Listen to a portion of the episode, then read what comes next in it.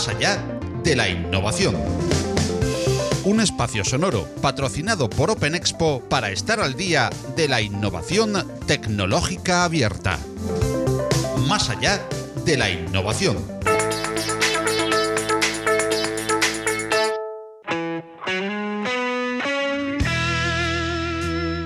Valentín García es un emprendedor madrileño, experto en estrategia, innovación y diseño. Ha desarrollado gran parte de su carrera en Francia y México, principalmente colaborando con Domaine de Boisbechet en los primeros tres años y como director creativo de la Galería Mexicana de Diseño más tarde. En el país americano comenzó su labor de consultoría, compaginada con su propio estudio de diseño. Sus trabajos han sido expuestos en prestigiosos medios y prensa, The New York Times, AD Rusia, El Shanghai, Design Boom, etc letra. Ha sido premiado como Accessit Injuve a Mejor Diseñador Joven Español y Premio Quorum a Mejor Diseño Mexicano. También ha participado en exposiciones en el Museo de Arte Contemporáneo de México, Museo Franz Mayer y Ayuntamiento de Madrid. Como consultor, ha realizado proyectos de desarrollo de producto y gestión de la innovación para marcas como Endesa, Matfre o SEAT. Asimismo, ha participado en la estrategia de desarrollo de las industrias creativas de ProMéxico, fideicomiso del Gobierno de México y de la Nave, Centro de Innovación del Ayuntamiento de Madrid, donde ha dirigido los programas y actividades durante la puesta en marcha de dicho centro. Actualmente continúa su labor de diseño y es docente de innovación en IE University. Todo ello compaginado con su pasión, la cocina, con la cual ha participado en la séptima edición de Masterchef España y ha emprendido una startup de alimentación fitness en Vereda. Con Valentín hablaremos de innovación y emprendimiento, con una parada muy especial en la innovación entre fogones, pues la innovación gastronómica y culinaria tiene aspectos comunes a toda la innovación y elementos diferenciadores que hacen de ella un universo apasionante del que participa nuestro invitado. Un honor y un placer recibir en Más allá de la innovación a Valentín Caral. Hola Valentín, ¿qué tal estás? Hola, muy buenas. Aquí estamos, luchando, como la mayoría de los españoles de estos días. Encantadísimos eh, de tenerte con nosotros eh, para ayudarnos también en esa lucha de la que hablas eh, con tus consejos y con lo que a buen seguro vamos a aprender de ti sobre muchísimos aspectos, muchísimos palos, como se dice por estas tierras, que vamos a tocar en, la conversación. Y el nombre de Valentín Garal lo asociamos a, a innovación, también al diseño industrial y a la gastronomía. Ha desarrollado gran parte de su carrera en Francia y en México y ha sido premiado con el Accessit Injuve al mejor diseñador joven español y premio Quorum a mejor diseño mexicano. Felicidades en primer lugar eh, para abrir el podcast, eh, Valentín, por este y por tantos otros eh, reconocimientos. Muchas gracias. Y después de esta pequeña presentación, con enhorabuena, saludamos también a nuestro compañero en cada podcast, Philippe Lardy. Hola, Philippe, ¿qué tal estás? Pues muy bien, como siempre, Paco. Aquí estamos preparando eh, pues una entrevista con Valentín Garal y la verdad que pinta muy, muy interesante. De hecho, pues para empezar esta entrevista, nos gusta oír de cara de, nuestros invitados su propia carrera eh, de primera mano. Y pues en este caso, Valentín, ¿cómo llegaste al momento actual en tu recorrido profesional? Sitúanos, por favor, el Valentín Garal desde sus inicios hasta, pues hasta la fecha de hoy? La verdad es que eh, muchas veces ni yo sé cómo llegué hasta eh, donde estoy ahora, ¿no? Porque a veces parece como que, los caminos son muy sencillos y realmente yo creo que la vida te va colocando un poco eh, donde menos te lo esperas. Yo soy de Madrid y estudié en el Instituto Europeo de Design una beca al mérito. Yo vengo de, origen muy humilde y bueno, tuve la suerte, la verdad, de, eh, gracias a un proyecto que presenté, poder estudiar con una beca en el IE de Madrid. Y ahí estudié diseño industrial. Estudié diseño industrial y siempre he sido un empollón, las cosas como son. Entonces yo me apuntaba absolutamente todo lo que había, eh, me gustaba la carrera. Es verdad que empecé pensando más irme hacia diseño de interiores, finalmente decidí industrial. Y cuando ya estaba al final de la carrera prácticamente, me presenté a un concurso y gané el concurso y el premio era estudiar en Francia, en Domaine de Beauboucher. hacer un, workshop allí. El Domaine de Babouche es un, castillo espectacular en mitad de la nada en Francia, donde se dan cursos de diseño y arquitectura. Y bueno, fui allí, fui a una semana y como bien os digo, pues soy un poco pollón y además un culo inquieto y iba para una semana y me quedé tres meses. Empecé a colaborar con ellos como staff y bueno, a cambio de, trabajar como staff, pues la retribución era, era en cursos. Entonces empecé a colaborar con ellos y eh, al final esto fue una colaboración de tres años. Estuve durante tres años eh, colaborando, conociendo diferentes diseñadores, eh, especializándome en distintas cosas, pues estudié porcelana, vidrio, temas de metodologías, todo lo que había básicamente. Y ya en estos tres años, cuando pensaba volver a España, conocí a unas chicas de México que me ofrecieron cada una eh, un proyecto diferente. Una me ofrecía ir a una especie de coworking, pero que tenía una parte formativa y demás. Y la otra me ofreció ir a diseñar una línea de mobiliario para la empresa familiar que tenía. Y como estoy un poco loco, pues dije que sí y me fui de cabeza. Estuve viviendo en México lo que yo creía que iba a ser una pequeña temporada y acabaron siendo casi cuatro años. Empecé a colaborar eh, con distintos estudios, monté mi propio estudio de diseño y empecé a llevar la dirección creativa de la Galería Mexicana de Diseño, que es la galería de diseño más antigua del país. En ese momento llevaba algo más de 20 años en activo y bueno, pues después de 20 años Supongo que lo que le interesaba a Carmen Cordera, que es la magnífica directora de la galería y a la que le guardo un cariño espectacular, pues era eh, darle una nueva vuelta de tuerca. Y yo venía con todas las ganas del mundo, eh, así que le dimos una buena vuelta de tuerca y empezamos a, desarrollar nuevas estrategias. Y varias empresas pues se fijaron en nosotros. A partir de ahí empecé, aparte de a diseñar, eh, pues hacer toda la parte de consultoría, hacía casi más de consejero sobre sobre todo. Eh, y al final, pues pasé de lo que es el mundo del diseño a lo que es la consultoría, que hoy llamamos de innovación, pero que sinceramente en aquel momento no denominábamos de innovación, no teníamos ni puñetera idea de, lo que estábamos haciendo en términos eh, etimológicos. Nosotros hacíamos un buen trabajo, sabíamos que lo que habíamos aprendido del diseño lo aplicábamos a otras industrias y funcionaba, pero bueno, no sabíamos muy bien eh, que después lo categorizaríamos como eh, consultoría de innovación o, metodologías como design thinking, etcétera, ¿no? Entonces empecé a colaborar con empresas, eh, sobre todo ya para desarrollo de servicios y eh, un poquito más tarde volví a España. En el 2009 estamos hablando. Vuelvo a España, eh, me dedico durante un año en pleno a un proyecto político y después digo, bueno, ya está bien, y te toca volver. Y empecé a colaborar con Opino, la consultora de, innovación. Estuve dos años y medio trabajando con Opino, eh, llevando proyectos pues, de muy, muy distinta índole, tanto de transformación digital con empresas como Endesa, a desarrollo metodológico con SEAT, con eh, Mapfre, con muchísimas empresas ¿no? de un tamaño muy grande. Fue un salto, la verdad, eh, bastante grande desde México hasta, hasta España no solo en el aspecto geográfico, sino también en la tipología de empresas y en, la tipología de proyectos. Y poco a poco me fui desligando un poco del diseño industrial, aunque todavía hacía y, hago de vez en cuando alguna cosa, pero sobre todo me empecé a centrar en lo que es el desarrollo de metodologías para crear nuevos productos, servicios, también para mejorar la productividad de las empresas, siempre desde la mente de, un diseñador, siempre desde la mente de un creativo y de alguien que lo que pretende es innovar.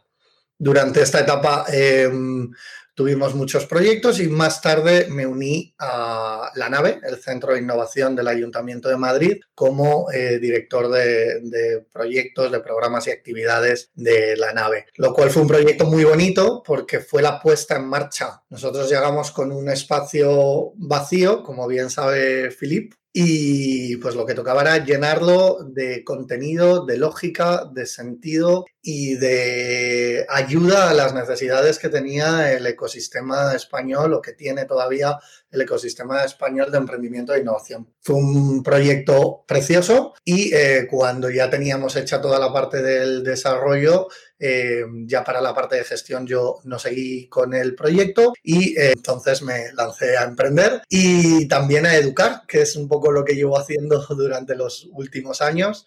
Eh, empecé con UNIR, con la Universidad Internacional de La Rioja y en la actualidad soy profesor de innovación en el Instituto de Empresa, en iUniversity. Y eso obviamente siempre acompañado con infinitos proyectos, porque eso creo que no voy a, no voy a poder cambiar, es ya mi forma de ser y cualquier cosa interesante, eh, allí pueden contar conmigo. Pues colaboro con la Fundación Friedrich Naumann, eh, aparte tengo mi empresa, además he estado en Masterchef, como bien sabéis, eh, además intento siempre hacer algún proyecto de consultoría en los ámbitos que me parecen interesantes, etc. Y, y, así es como llego hasta ahora y no sé qué es este ahora realmente, pero sé que es un momento en el que me siento a gusto, ¿no? Y en el que tengo ganas de, de continuar con esta innovación un poco transversal. Realmente no paras. Al final, aquí, desde, desde, que te fuiste a Francia, México, luego volver a España y, y ahora, pues, eh, con eh, retos eh, también personales que estás llevando, no paras. De hecho, a ver, eh, como decías, eh, ahora, pues, en la nave no, nos conocimos, en la nave de, de, la innovación, y la verdad que fue un proyecto, pues, que lleváis desde, desde cero. Una nave gigante, 12.000 metros cuadrados, que, que había que, que llenar y animar, pero no llenar físicamente, llenar a nivel de contenidos sí. Y, y, de información y de apoyo, así que, que muy interesante. Y luego pues todo lo que has dicho, arquitectura, diseño, diseño industrial, desarrollo de metodología, design thinking. Y me quedo con los dos últimos puntos, creatividad e innovación. Y tengo una pregunta por ahí y eh, es que, ¿qué nexo piensas que es el que une la innovación con la creatividad? Porque al final has hablado de estos dos puntos y ¿cuál es el nexo entre estos, estas dos palabras, vamos a decir? Yo creo que la, creatividad funciona un poco como chispa de la innovación. Es decir, eh, es imposible que haya innovación si no hay creatividad. Esto, esto es clarísimo. Tú necesitas tener algo creativo, algo que se sale del marco, algo que eh, es original, que es especial, si quieres innovar. ¿Pero qué les diferencia? Pues que la creatividad es esa fuerza eh, o esa chispa sin control y la innovación es esa chispa aplicada. Es decir, eh, la innovación ya realmente lo que consigue es traducir esa creatividad en, dentro de un modelo de negocio o dentro al menos de una posibilidad de modelo de negocio. Tiene que estar aplicada en un momento concreto y tiene que estar aplicada en un lugar concreto. Y entiéndase ese lugar como eh, sector, producto, empresa. Puede haber muchas tipologías de ese lugar, pero la innovación lo que hace es traducirte, ¿no? Y decir, vale, esta es la fuerza, bueno, pues ahora la vamos a pasar por un rotor para poder sacar algo productivo de ella. Y, y, en este sentido, otra pregunta, que para que exista creatividad tiene que haber negocio. No, hay creatividad sin necesidad de negocio. Lo que sí que no hay es negocio sin creatividad, y menos actualmente. Es decir, tú puedes ser creativo y puedes generar eh, muchas ideas creativas o puedes generar muchos movimientos creativos que no tengan eh, una posibilidad de negocio, que no tengan esa viabilidad como la entendemos a nivel empresarial. Pero sin embargo, si quieres tener una viabilidad empresarial, necesitas creatividad. Eh, lo estamos viendo constantemente. Las empresas necesitan cambiar, necesitan idear, necesitan atraer. Cuando una empresa se estanca, se muere incluso los sectores más clásicos o los sectores que podemos pensar menos creativos, como pueden ser banca o seguros, tienen una eh, carga de creatividad espectacular y gracias a ello sobreviven. Es que el que si no, eh, el que no está aplicando creatividad a día de hoy va a desaparecer muy muy rápido. Y si te parece, Valentín, antes eh, nos hacías dentro de tu historia, pues como emprendedor, como innovador, como diseñador, pues una parada en México. Allí eres cofundador del IBDF, por sus siglas en inglés sería el International Business Design Fair en México. ¿Qué nos puedes contar de esa experiencia? Pues es una experiencia a la que le guardo un cariño precioso, pero por un motivo que a lo mejor eh, la gente no se espera, y es que fue mi primer fracaso. Y de verdad le guardo muchísimo cariño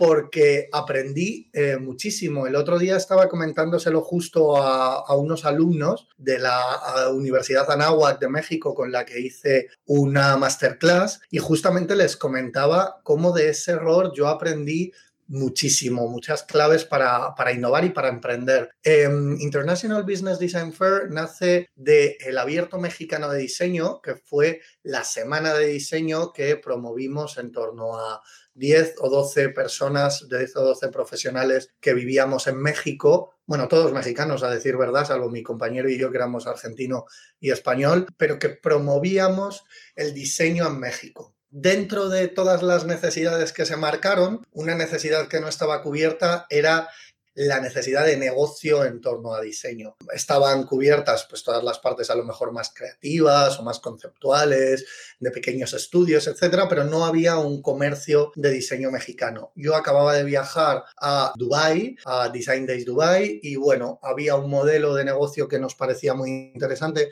que eran las galerías, las boutiques eh, de diseño y que creíamos que podíamos replicar en México. Eh, craso error porque no era así. Hicimos un proyecto en el cual trajimos a galerías de todo el mundo, las mejores galerías a México, eh, montamos una feria, sinceramente muy bien montada.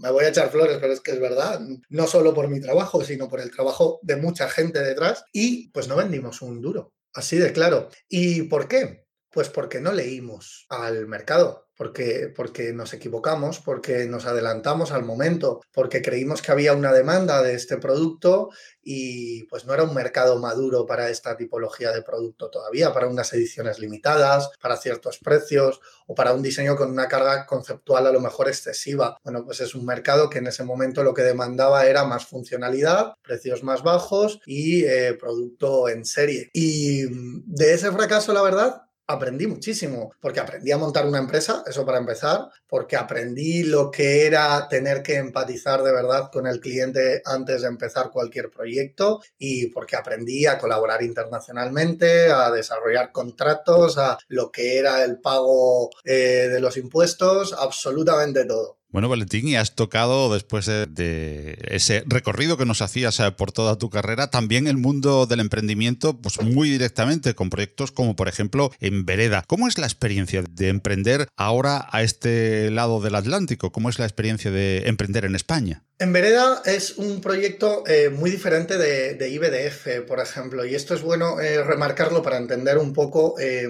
lo que luego os voy a contar. En Vereda es un proyecto de alimentación fitness que yo tengo antes de entrar a Masterchef, ya tengo en mente, que básicamente lo que consiste es en tener dos líneas de producto preparado, que se trata de unos menús, uno es hiperproteico y el otro hipocalórico, que es básicamente los dos objetivos que tiene la gente que va al gimnasio y distribuimos precisamente en esos espacios, en los centros deportivos.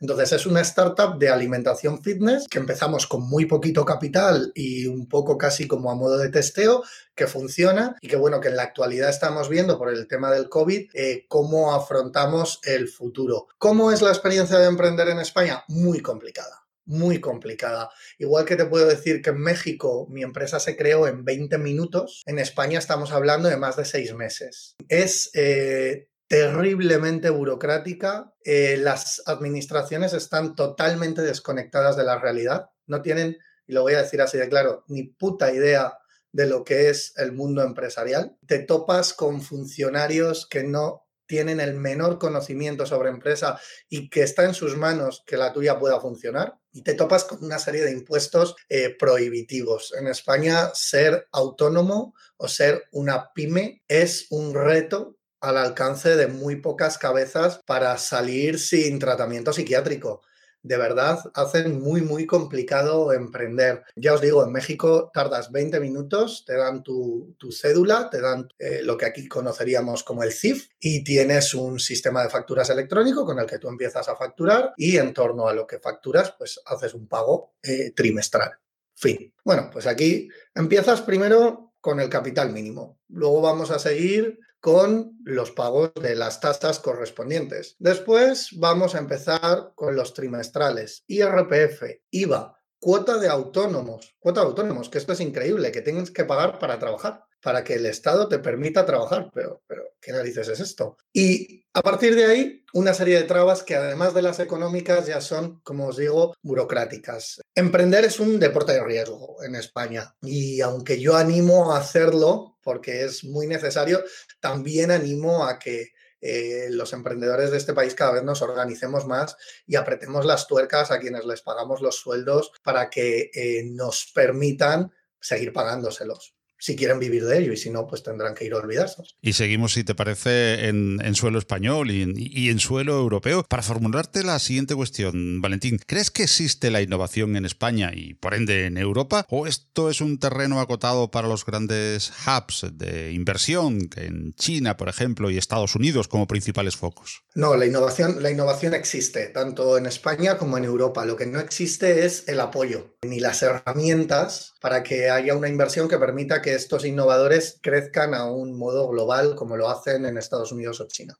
Innovadores, de hecho, sinceramente, creo que en ratio puede que España y Europa seamos la región con mayor número de, de, personas que tienen un interés en la innovación del mundo, incluso por encima de Estados Unidos, diría yo. Pero ¿qué ocurre? Que todos estos proyectos se ven truncados porque no hay unas herramientas que faciliten ni la inversión pública ni que la verdad es la que menos me interesa, ni la privada que es la que sí que me interesa. ¿no? Eh, no hay unas herramientas de colaboración público-privadas con las universidades. No hay unas herramientas que permitan que los business angels y los fondos de inversión eh, puedan realmente agilizar todos sus procesos. Y cuando hablamos de innovación, hablamos de tiempo y de agilidad. Si una empresa innovadora en Europa tarda tres años en regularizar un producto, en tres meses se la ha comido una estadounidense o china. Y esto hay que ser muy conscientes. Entonces, ¿existe la innovación en España y Europa? Sí.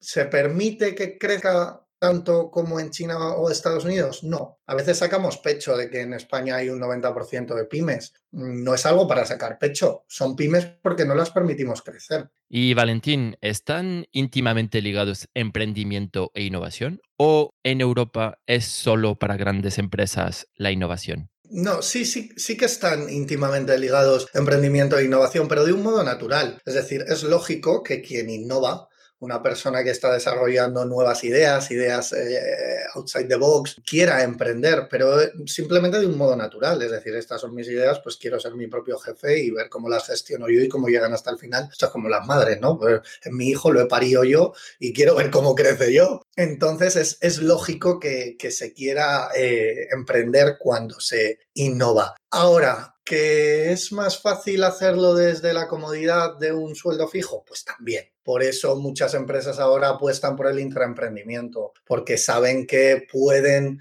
de ese modo capitalizar la innovación de sus empleados y eh, a cambio de un plus, porque siempre esta gente que intraemprende en las empresas tiene un plus, ¿no? Pues a cambio de un plus, estos empleados se quedan cómodos también y no tienen que matarse en todas estas trabas que hemos hablado ya del emprendimiento. Eh, pero sí, sí, están ligados definitivamente a emprender e innovar. Y cuando hablas ahora de intraemprendimiento, ¿también planteas el concepto de innovación abierta o para ti es un punto más allá? Es decir, intraemprendimiento es como innovación abierta, pero ya dentro de la empresa. ¿Qué, qué opinas de la, de la innovación abierta, de la Open Innovation? Hay ocasiones en las que el intraemprendimiento es precisamente la antítesis de la innovación abierta, ¿no? Eh, porque aunque ahora vendemos que estamos en una, en una época en la que las empresas son de cristal y que todas comparten información y entre ellas se ayudan y tal, bueno, a ver, esto es un poco fake porque se ayudan en lo que se tienen que ayudar y saben que no llegan, pero en lo que saben que pueden robarles la tostada, ahí lo que hacen es, eh, van a, a, cheque, así de claro, para el intraemprendedor, para,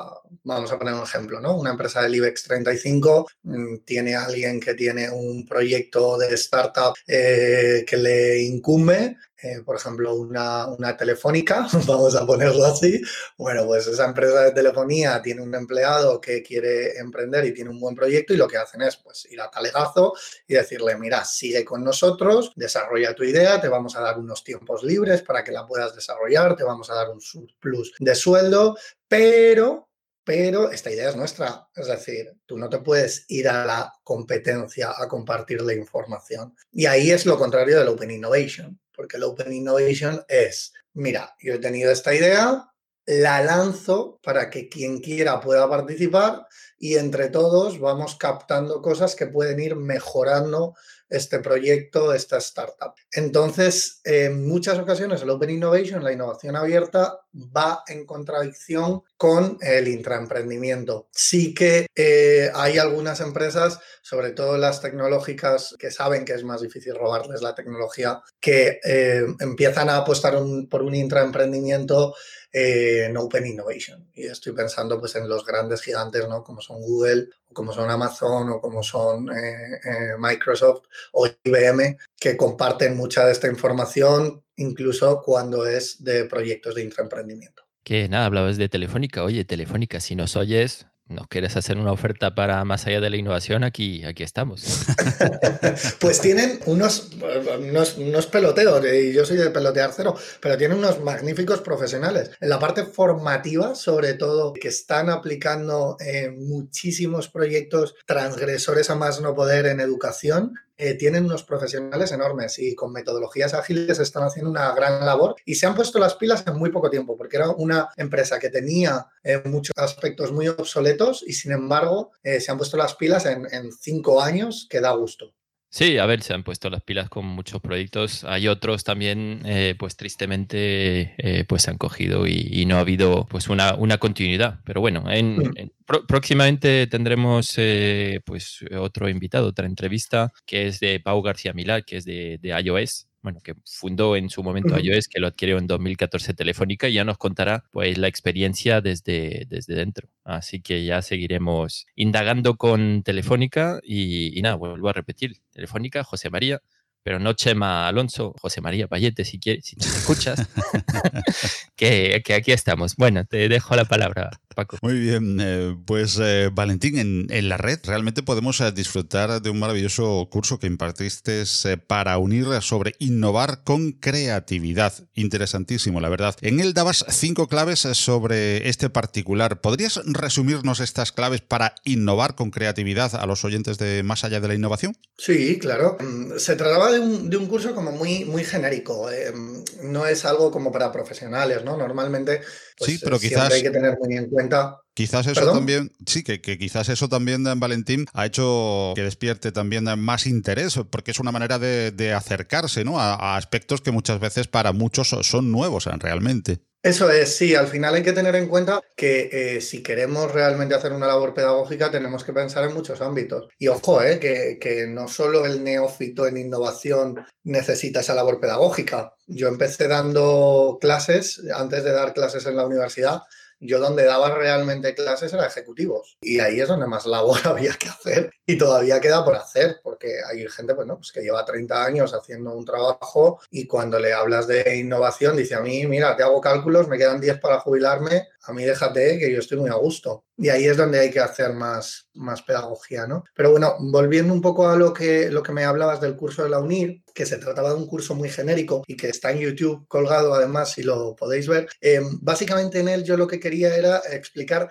cinco aspectos que impactan directamente a la hora de innovar y que nos pueden ayudar a hacerlo correctamente. El primero es muy sencillo, que es empatizar, es estudiar los comportamientos sociales. Tenemos que conocer con quién estamos hablando, a quién vamos a tener como público objetivo, con quién estamos compitiendo. Tenemos que conocer la sociedad en la que vivimos, porque sin, ese conocimiento no vamos a tener realmente un éxito a la hora de innovar. Puede haber una innovación tecnológica, pero no va a haber una viabilidad, no va a haber una aplicación de esa innovación. Luego, un segundo tipo, ese segundo, esa segunda clave, es tener claros los objetivos y las estrategias. Tenemos que tener siempre claro qué estamos haciendo. No simplemente, bueno, vamos a sacar un producto o bueno, vamos a hacer esto porque me gusta. No, ¿cuál es el objetivo real? Y aquí hay que ser muy sincero, porque sobre todo últimamente yo creo que cada día estamos como siendo más hipócritas con nosotros mismos. No, el objetivo es ganar dinero. Coño, pues dilo, no pasa nada. Objetivo, ganar dinero. Objetivo, que a veces parece que hay que disfrazarlo todo de una misión social. No, es que mi objetivo es la paz en el mundo. Bueno, si es la paz en el mundo, pues de verdad,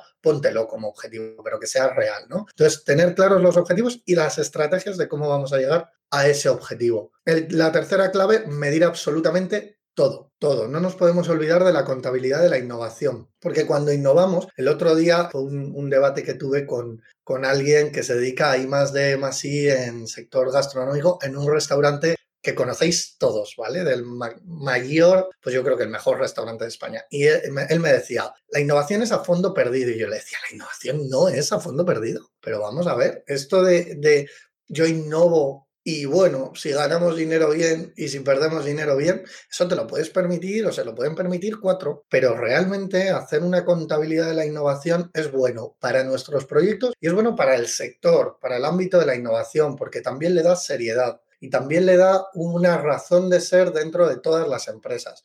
Porque cuando tú te vas a un CFO y le dices, no, deme usted 3 millones de euros para innovar, ¿y qué va a sacar usted? No, ya veremos hay que ser serios, ¿no? Hay que ponerse unos KPIs que no siempre tienen que ser monetarios, pero hay que ponerse unos objetivos, hay que ponerse unas banderas y hay que ir a por ellas y hay que medir absolutamente todo. La cuarta clave sería ser coherente. Salvo que seas Madonna, ¿no? O salvo que seas alguna empresa que te puedas permitir una ruptura espectacular, eh, hay que ser coherente. Eh, siempre pongo un ejemplo, ¿no? Y es cuando Colgate la marca de, de dentífricos, sacó en 1982, creo que era, una lasaña. Coño, pierdes al público, no, no se te entiende. Em, tienes que ser coherente y sobre todo la gente últimamente se relaciona con las empresas como el que se relaciona con una persona. Eh, la personalidad de marca es real. Bueno, pues tenemos que ser coherentes con esa personalidad de marca y también con nuestra personalidad propia. Si alguien está pensando, nos escucha y está pensando en emprender y es del Real Madrid, por poner un ejemplo tonto, pues que cuando haga su proyecto no ponga de ejemplo al Barça.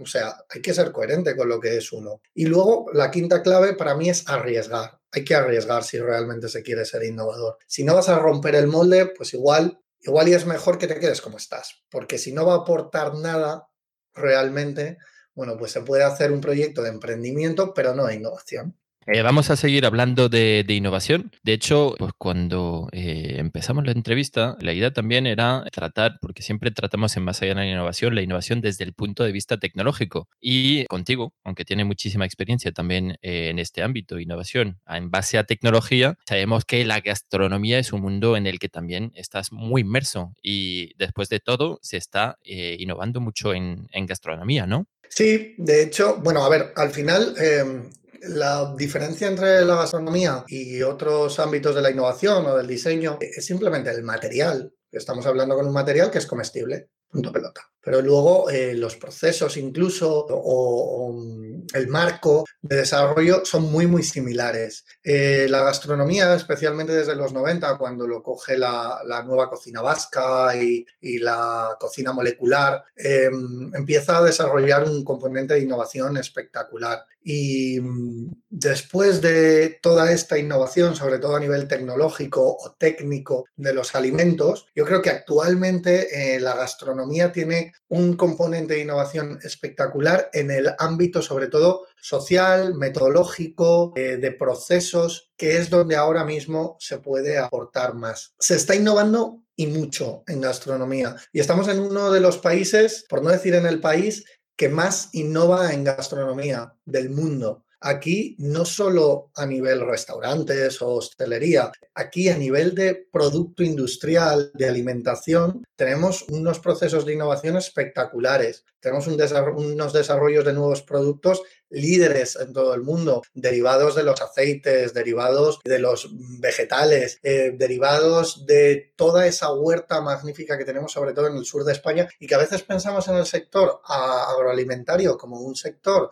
arcaico, y eso yo cada vez que hablo con alguien y me habla así, lo voy a decir muy sinceramente, me demuestra una ignorancia enorme en el tema, porque España es líder en la innovación gastroalimentaria. España realmente consigue desarrollar muy buenos productos, muy innovadores en el ámbito del sector gastroalimentario, precisamente por esa primera clave que os daba antes, porque empatiza muy bien, porque aquí se come muy bien, porque aquí la gente quiere venir a comer y de tantas décadas viendo cómo disfruta la gente de nuestra gastronomía, hemos aprendido muchísimo. Y de ese aprendizaje han salido productos muy innovadores que a día de hoy son competitivos en todo el mundo. Es un ámbito que debería seguir apoyándose porque el coste además de la innovación gastroalimentaria es muy bajo conforme al rendimiento que tiene. Hay productos, por ejemplo, el otro día hablaba con una compañía que ha desarrollado en 3, 4 años, que no es nada para un sector como el gastroalimentario. Ha desarrollado unas variedades de uvas con sabores, sin transgénicos, sin ningún proceso químico, simplemente mediante el cruce de variedades, bueno, pues que tienen una sabor a piruleta,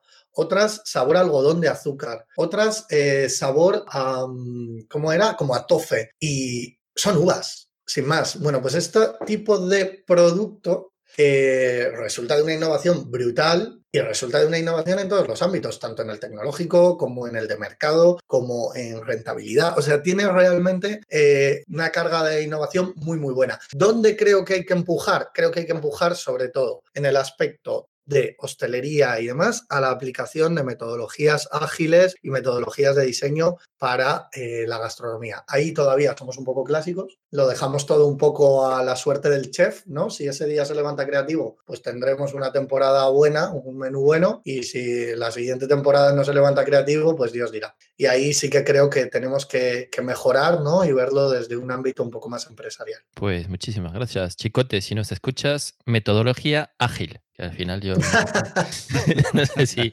no sé si conoce, pero la verdad que, que, en otros ámbitos es muy, muy utilizada y, no lo había planteado desde el punto de vista de la gastronomía, pero tiene mucho, mucho sentido también aplicar las, mismas, las mismas metodologías. Sí, de hecho yo ahora estoy, estoy escribiendo un artículo eh, sobre eso precisamente, sobre cómo podemos sacar provecho de unas metodologías que ya se han aplicado en otras industrias y que se pueden utilizar pues para optimizar los procesos, para conseguir unos resultados más acordes a nuestro tipo de cliente, etcétera. Una, es un debate que además tenía ahora que estuve en el Culinary Center y lo tenía con la parte de innovación de allí y yo empujo mucho para ello. Yo entiendo que, el chef tiene ese puntito de ego que a veces le, cuesta, ¿no? Ah, bueno, es que yo quiero, quiero dejarlo todo a mi genio creativo porque soy pues el Christian Dior de, de la gastronomía. Bueno, pues bueno, pero bueno, que no hace falta hacerlo. Sí, sí, sí. Ah, pues mira, yo, yo tenía, ya que estábamos hablando de metodologías o, filosofías, eh, también en este caso eh, quería hablar de, del open source.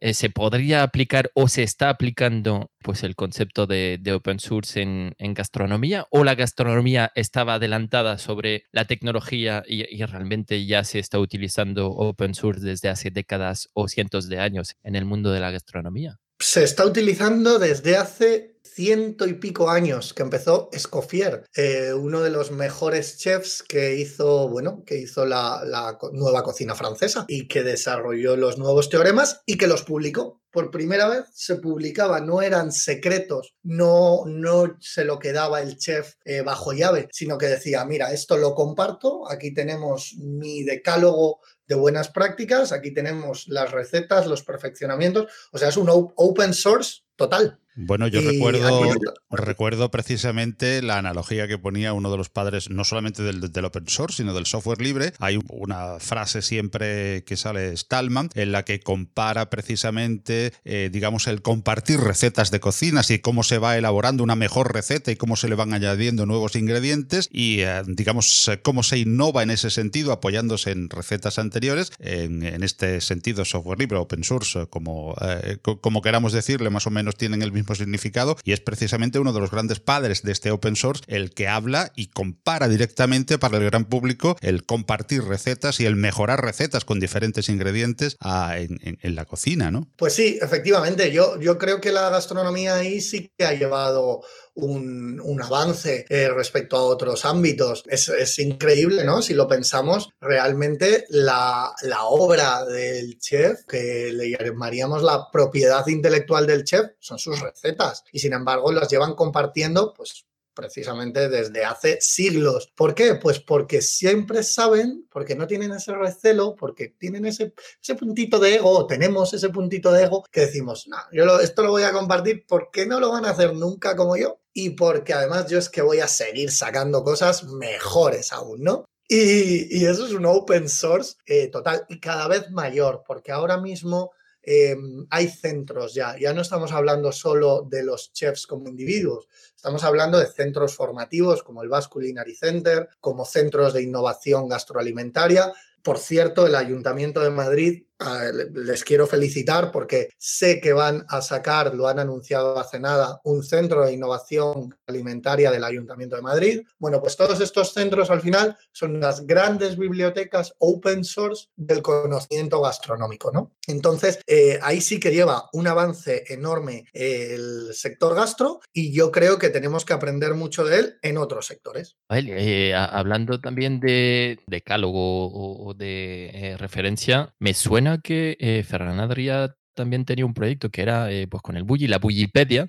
no sé si es algo que, que llegó a salir. No sé si sabes algo de, este tema, eh, Valentín. Creo, que sí, sí salió. No estoy seguro hasta qué punto. Es decir, sé que hubo una parte del. Bueno, sabéis que el Bulli, eh, para empezar, que, es de Ferran Adrià, eh, se cerró temporalmente para bueno, pues repensar, para ir hacia otros objetivos dentro de la gastronomía. Y lo que sí empezaron a hacer eh, con la Wikipedia es la publicación en formato enciclopédico de varios libros. No sé si finalmente han desarrollado un open source total con ello, pero sí sé que han desarrollado eh, bastantes libros en el que lo que hacen es todo el conocimiento de aquellos años compartirlo. También, independientemente, en el Bulli, aparte de Ferran, había muchísimos profesionales y la mayoría de ellos se están dedicando en la actualidad a la formación. Yo he tenido profesores ahora en el Basque Culinary Center dedicados a ello plenamente y que te cuentan sin ningún problema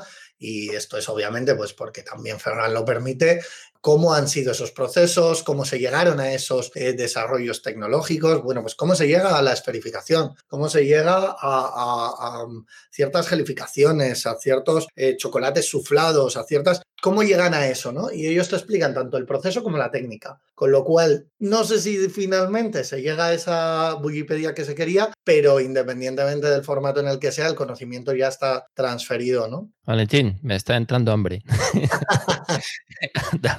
de, gastronomía, de comida. De, de, hecho, estoy pensando cuándo, Valentín, nos vas a preparar una cena allí. Cuando, cuando queráis. Yo encantado, en cuanto la pandemia nos lo permita, eh, de reunirnos. Tú pones el vino como buen francés. Perfecto.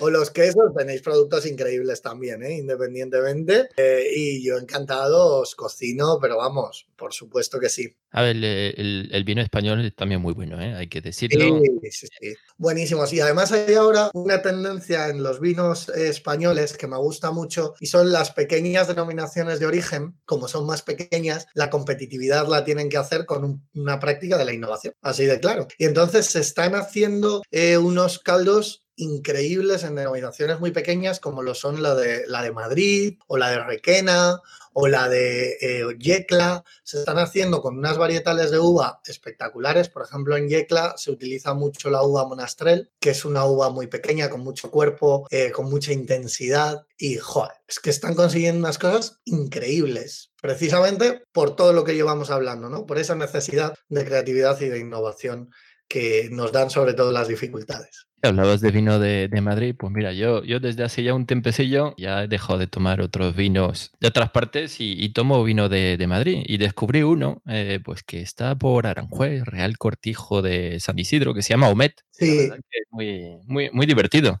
Eh, bueno, por llamarlo de alguna manera. Y de hecho, os invito, si, si estáis por, por aquí por Madrid, a si hacen visitas, que no sé ahora mismo si lo tienen abierto, que, que podéis visitar la bodega que está eh, por debajo de, del pueblo, ¿no? De, de este pueblo, que, que, es como una, una antigua bodega y, es donde allí eh, pues tienen algunas botellas de, vino. Pues me, uno totalmente a la recomendación. Ahora que, mira, el confinamiento nos ha dado algo positivo y es que los madrileños, y madrileños somos todos los que vivimos en Madrid, independientemente de donde se haya nacido, estamos conociendo la región. Así que yo me animo también y animo a la gente a que haga esas visitas a esas bodegas maravillosas que tenemos en Aranjuez, también en la Sierra eh, de Gredo en toda la parte de la, de la Sierra de Madrid que se están haciendo vinos buenísimos, en la zona más cercana de Castilla-La Mancha, de Las Vegas, y mm, es una experiencia muy buena también eh, sin salir de la comunidad, ahora que, no se va a poder. Bueno, ya que estamos haciendo Patria Chica, pues para nuestra, nuestra cena prometida yo me llevaré para el aperitivo un buen vino de Málaga. Hombre, maravilla, Málaga. Además, pues mira, otra región que si hablamos de innovación, tenemos que hablar de Málaga porque si hay una región que se ha reinventado con innovación, ha sido Málaga, que es además preciosa, que tiene unos vinos también espectaculares, que tiene un producto del mar brutal y que tiene unos restaurantes también, que dime tú, pues son de los más eh, innovadores de España actualmente. Bueno, y seguimos, y seguimos hablando de innovación y seguimos hablando de, gastronomía, porque además nos lo contabas antes, Valentín, tuviste una buena experiencia entre fogones en el conocidísimo programa de televisión Masterchef. Cuéntanos, ¿cómo fue esa experiencia, por favor? Y además, una preguntita, ¿crees que programas como este eh, pueden ser motor de innovación en el sector culinario? Pues eh, empiezo por el final, sí, son motor, pero increíble, no sabemos a qué nivel. Estamos hablando de que Masterchef tiene picos de audiencia de hasta 7-8 millones de espectadores. Es el programa con mayor share de audiencia de entretenimiento de la televisión y que más años lleva en activo. O sea que es una, es una máquina brutal de concienciar en el ámbito gastronómico y mi experiencia es brutal, es precioso aprendes muchísimo, no solo de gastronomía, aprendes muchísimo de todo lo que hay detrás de una producción de este nivel. Estoy muy contento de haber participado en Masterchef. Eh, estaba viendo, de hecho, eh, la reposición ahora del Celebrity y me emocionaba porque decía, es que es un programa muy bonito. Es un programa que yo entiendo que famosos que no van a otros programas y que incluso eh, recelan de la tele y hablan mal de, de, la tele, de la prensa, tal, vayan a este programa, porque es un programa muy blanco, que trata con mucho cariño todo lo que hace, que trata con mucho cariño la alimentación, que siempre educa, que cada vez se pone retos más grandes. Y a mí personalmente, pues me ha ayudado, siempre lo digo, más casi como persona que como profesional, porque sí me ha hecho ver mucho de lo que hay detrás, ¿no? De, de los grandes medios, de un canal de televisión y de lo, cómo eh, hay que tener mucho cuidado y mucho respeto con lo que se transmite. Y a mí hay una cosa que me gusta mucho de Masterchef en esta formación de la que hablabas y es eh, la formación que hace con los niños. Me parece que, que gracias a Masterchef eh, tenemos unos jóvenes, porque los que empezaron niños viéndolo ya son jóvenes, muy concienciados en su alimentación, en la calidad del producto, en el producto de cercanía, en un producto sostenible, en un producto de calidad, en una dieta equilibrada. Yo he estado en los, en los eh, campamentos Masterchef que se celebran en toda España. Tuve la suerte de ir durante todo el verano a visitar a los niños. Te prometo que no sabéis lo que emociona ver a un niño de 7, 8 años pelando pescado sin ningún pudor, hablándote de los beneficios del pescado. Y es que estamos creando gracias a eso una generación más saludable, más respetuosa con el medio ambiente y además más innovadora. O sea que es maravilloso, yo brutal, vamos, embajador eh, Masterchef con muchísimo cariño. Y hace un ratito, Valentín, salía el nombre, por ejemplo, de Ferran Adrià en una de las preguntas anteriores, eh, pero podríamos catalogar a Ferran Adrià, David Muñoz, Dani García, Arzac, no sé, una serie de nombres que se me ocurren y se vienen así de, de, repente a la cabeza cuando hablamos ah, de, gastronomía. ¿Podríamos a estos y otros muchos eh, grandes nombres eh, de, la gastronomía y de los fogones en España catalogarlos como grandes innovadores? Sí, sí, sí, sin duda. Sin duda, mira, uno de los, yo creo que uno de los, de los grandes sectores de la innovación en España, como os decía antes, es el culinario, ¿no? Es el gastronómico. Y estos nombres van unidos a la innovación. ¿Alguien se imagina que hubiese sido de, España sin, sin, la innovación? ¿Qué hubieran hecho estos eh, grandes chefs sin innovación? Pues hubieran sido uno más. Hubieran sido pues un buen, unos buenos cocineros, pero no hubieran sido lo que son ahora, porque han innovado no solo en la parte tecnológica o técnica del producto, ojo, por ejemplo, has nombrado a Dani García. Dani García, realmente la innovación en producto ha sido muy baja. ¿Cuál ha sido la innovación que principalmente ha hecho para mí, en mi opinión? A lo mejor Dani me escucha, si me escucha y me mata, pero para mí la innovación que realmente ha tenido Dani es una innovación empresarial. Ha hecho una primera democratización de la alta gastronomía ha sabido leer muy bien al comensal. Esto, esto es siempre como, eh, ellos le llaman comensal, nosotros le llamaríamos consumidor. Pues han, han, sabido leer muy bien al comensal y han conseguido una democratización de su producto. Quedan muchos retos, sin duda, en innovación en gastronomía y ahora los retos son distintos a cuando empezaba, por ejemplo, Ferran Em, yo veo bien que Ferran en su momento cerrase el bully. ¿Por qué? Pues porque si él lo que quiere es realmente hacer una innovación, bueno, pues a lo mejor el, tipo de innovación técnica que eh, hacía el bully, pues ya no es necesario pero sin duda eh, hay otras innovaciones necesarias que yo creo que hay otros nombres a día de hoy que están haciendo y pues se me ocurren, por ejemplo, eh, nombres como Paco Roncero o se me ocurren nombres como Quique da Costa eh, o se me ocurren nombres como Ángel León que a lo mejor están haciendo más innovación en lo que son los procesos de desarrollo del producto, retomando a lo mejor algunos aspectos como son las salazones, como son las algas, como son eh, los procesos de tratamiento de los pescados, los embutidos de pescado que está haciendo eh, Ángel León con, en Aponiente, etcétera. Entonces, eh,